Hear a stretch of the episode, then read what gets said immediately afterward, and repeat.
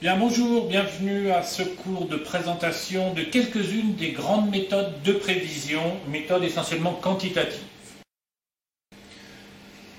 Utiliser des méthodes de prévision, c'est analyser des chroniques. Qu'est-ce que c'est qu'une chronique? Une chronique, c'est un ensemble de mesures d'une grandeur donnée, ordonnée dans le temps. C'est bien la notion d'ordre dans le temps qui est fondamentale. Évidemment, notre objectif, c'est, à partir de la compréhension du passé, d'en inférer le futur. D'en inférer le futur plus ou moins précisément, mais à tout le moins d'avoir des indications sur ce qui peut se passer demain. On part de l'idée, et c'est là le cœur des méthodes que l'on va, euh, utiliser, on part de l'idée que les données ne sont pas indépendantes entre elles. C'est-à-dire que ce qui se passe aujourd'hui est fonction essentiellement voire totalement en théorie, de ce qui s'est passé hier. Chacun comprendra bien que si le présent ou le futur sont totalement déconnectés du passé, il n'y a pas de méthode de prévision possible. Inversement, s'il y a relation entre les différentes données qui se répartissent dans le temps, alors ma connaissance du passé pourra me permettre d'en inférer, euh, euh, le futur. Alors une brève synthèse quand même des méthodes de prévision on distingue d'abord les méthodes dites qualitatives. Les méthodes qualitatives, ce sont des méthodes qui ne sont pas basées sur le chiffre, mais qui sont basées sur la connaissance de l'environnement, sur une connaissance qui est souvent informelle, intuitive. La plus célèbre des méthodes qualitatives, c'est bien sûr la méthode Delphi, qui est une méthode extrêmement lourde, qui est une méthode basée sur un consensus d'experts qui sort de notre programme, je ne m'y arrêterai pas, mais pour tout ce qui est prévision structurelle de moyen terme, euh, est certainement la méthode la plus euh, efficace.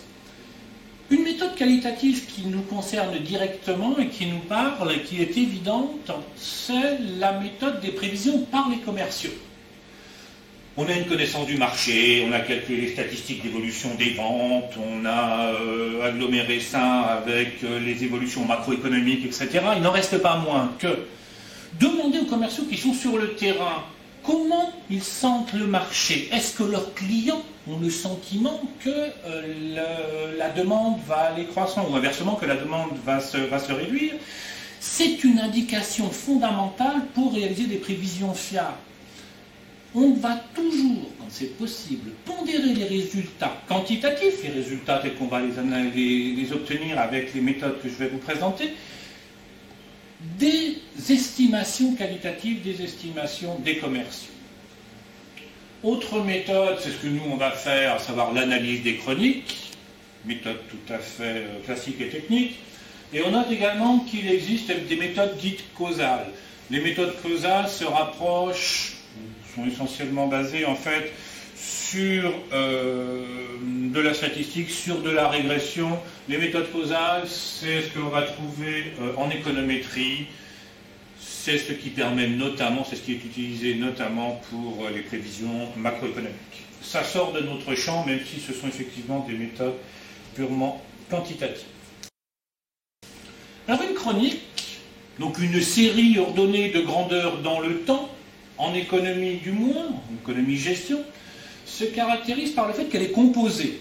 On n'a pas une seule donnée, mais l'association d'un ensemble d'éléments. Classiquement, on va considérer qu'une chronique est composée d'abord d'une tendance, d'un trend.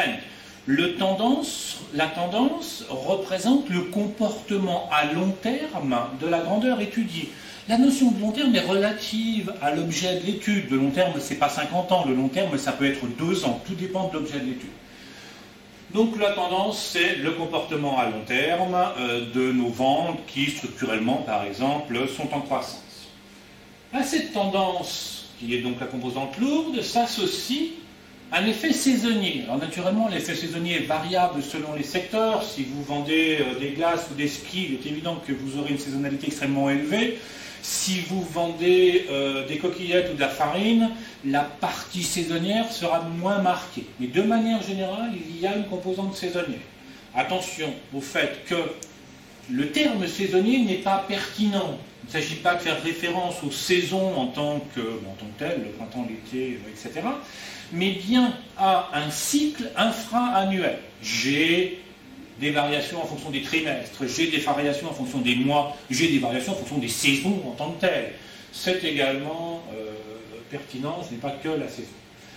On a ensuite un mouvement dit cyclique, alors là on fait appel à des données euh, macroéconomiques, ça va être pour ceux d'entre vous qui ont fait de l'économie euh, des Kondratiev, des Juglar, des choses comme ça. On est là sur un terme beaucoup trop long pour être réellement pertinent, du point de vue technique dans nos, analyses, mais également pour être pertinent dans le cadre euh, de notre fonctionnement. Donc l'effet cyclique est quelque chose que l'on ne traitera pas.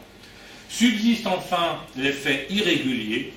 L'effet irrégulier étant tout simplement par un abus de langage ce que l'on n'est pas capable d'expliquer. Alors il y a là-dedans, bien sûr, l'effet strictement aléatoire. Je vais vendre un peu plus de glace s'il fait beau que s'il pleut. Et ça, ça dépend du hasard, d'une certaine manière. Mais il y a également dans l'effet irrégulier des choses que l'on ne sait pas expliquer, ou exactement que le modèle que l'on utilise n'est pas capable d'expliquer, et que l'on retrouve donc dans ce résidu, dans cette composante irrégulière. C'est donc l'ensemble de ces différentes composantes que l'on doit euh, étudier. on verra à la fin une méthode qui a spécifiquement pour objet de décomposer euh, les euh, composantes d'une différente chronique. Alors quelques exemples. Voilà ce qu'est une tendance. J'ai ici un mouvement long, donc avec en l'occurrence une tendance euh, exponentielle, du moins qui ressemble à une exponentielle, qui montre à quel point ma grandeur évolue, comment ma grandeur évolue dans le temps. J'ai ici la combinaison de la tendance précédente et d'une composante saisonnière. Donc autour de ma tendance qui est toujours là, qui existe, vient se greffer un mouvement infra-annuel. Infra-annuel veut dire que c'est un mouvement qui boucle sur l'année, hein. donc qui est neutre à l'échelle de l'année. Euh, vient s'y greffer donc un mouvement infra-annuel qui nous donne les variations que l'on peut voir. Voici ici l'exemple de l'ajout d'un cycle, mais je ne m'arrête pas sur le cycle qui est plus perturbant qu'autre chose. Voilà ici l'association de ma tendance, c'est toujours ma tendance croissance forte, avec autour de cette tendance un certain nombre de variations aléatoires. Il y a toujours des variations aléatoires dans les phénomènes sociaux, dans les phénomènes économiques et de gestion que l'on aura euh, à traiter. La méthodologie de prévision est toujours la même. On va avoir différents outils qui s'appliquent à des situations un peu différentes selon les cas, mais la méthodologie, les étapes que l'on doit suivre sont toujours les mêmes. Il s'agit bien sûr à partir euh, de données historiques, donc on a nommé YT ici la valeur réelle observée en T, de réaliser des prévisions, FT parce qu'on euh, est anglophone bien sûr, et euh, on parle de forecast, et aussi de calculer une erreur qui va être la différence entre la réalité et la prévision.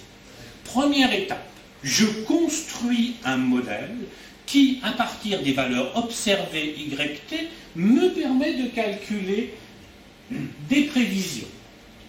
Deuxième étape, mesurer l'erreur. Alors qu'est-ce qu'on appelle mesurer l'erreur?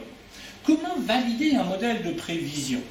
La méthode la plus évidente pour valider un modèle de prévision, c'est de l'appliquer au passé.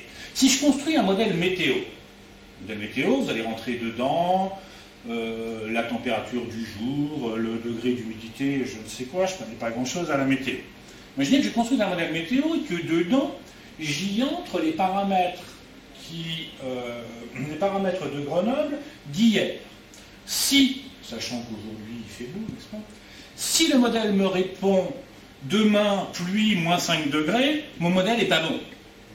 Je vais donc comparer ce que me donne mon modèle à ce que je connais déjà. Je vais appliquer le modèle au passé, je vais comparer son résultat à ce qui s'est réellement passé, et puis je vais mesurer l'écart, et ce sera l'erreur. C'est donc bien la deuxième étape. Première étape, je construis mon modèle, je calcule des prévisions en fonction des données et donc de l'outil de prévision que je souhaite utiliser. Deuxième étape, je mesure l'erreur. Puis, une fois que j'ai trouvé le modèle qui me donne l'erreur la plus faible, alors, et seulement alors, je pourrais utiliser le modèle pour prévoir.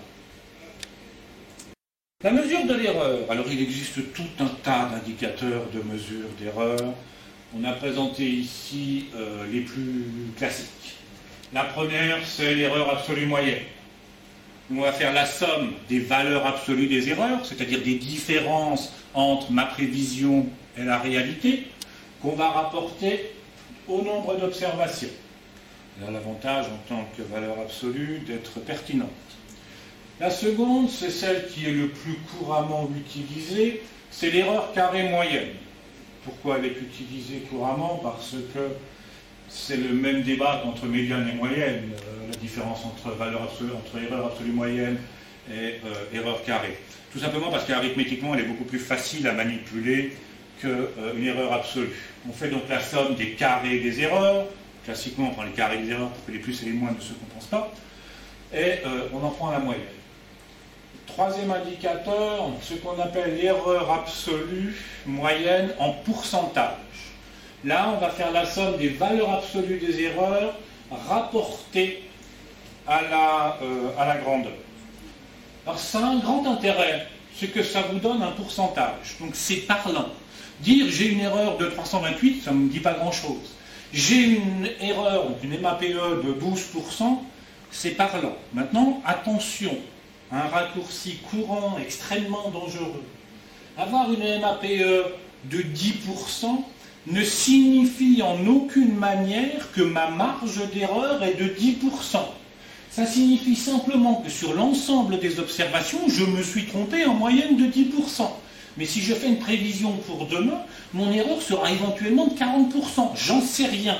Donc attention au raccourci classique et naturel que l'on fait entre euh, la MAPE et puis la marge d'erreur, la prévision, la précision pardon, de, mon erreur.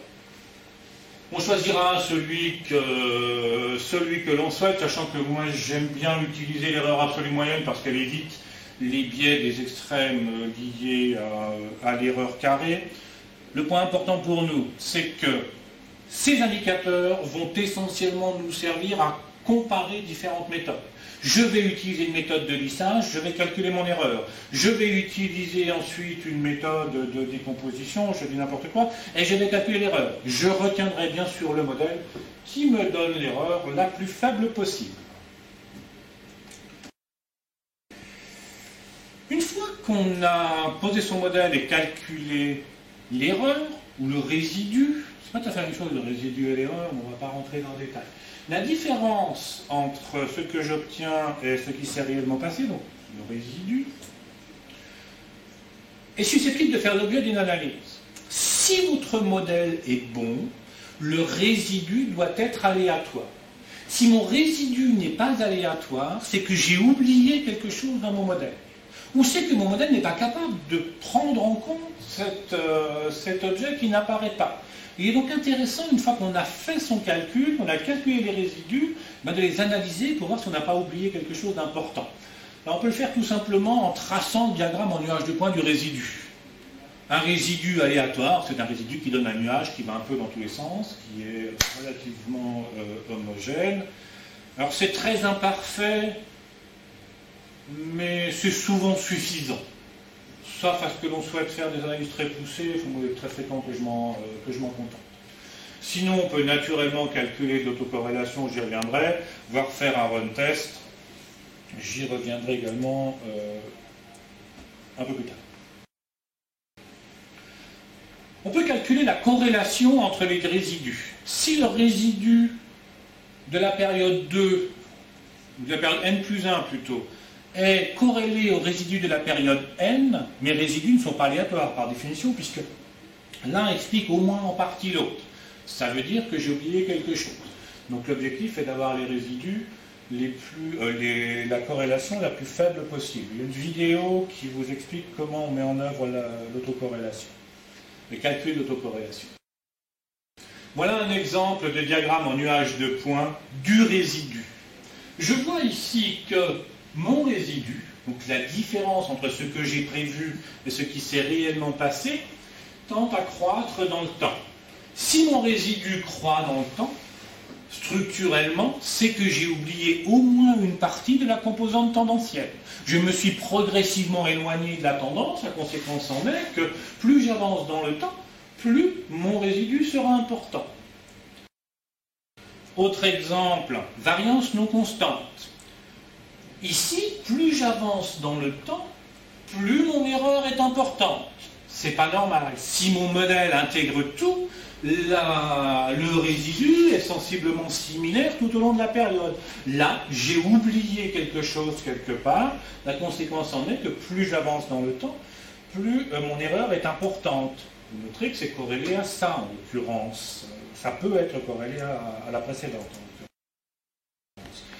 Là, alors évidemment, ça n'existe jamais dans la vraie vie, un diagramme aussi joli que ça. Hein. Mon résidu suit une composante saisonnière. J'ai tout simplement omis la composante saisonnière, c'est-à-dire que j'ai surestimé le 0,8 ici. Hein. J'ai euh, sous-estimé les valeurs dans un cas et surestimé les valeurs dans l'autre cas. Donc le fait de tracer cette composante me permet de euh, mettre en évidence cet oubli. Alors on va voir un certain nombre de méthodes. On va commencer euh, par le lissage, on terminera avec les méthodes de décomposition, mais à chaque fois, on suivra cette méthodologie. Mise en œuvre du modèle, calcul du résidu, calcul de l'erreur, vérification du caractère non aléatoire du résidu, puis on retient le modèle qui donne l'erreur la plus faible, et enfin, on peut l'appliquer au futur. Merci.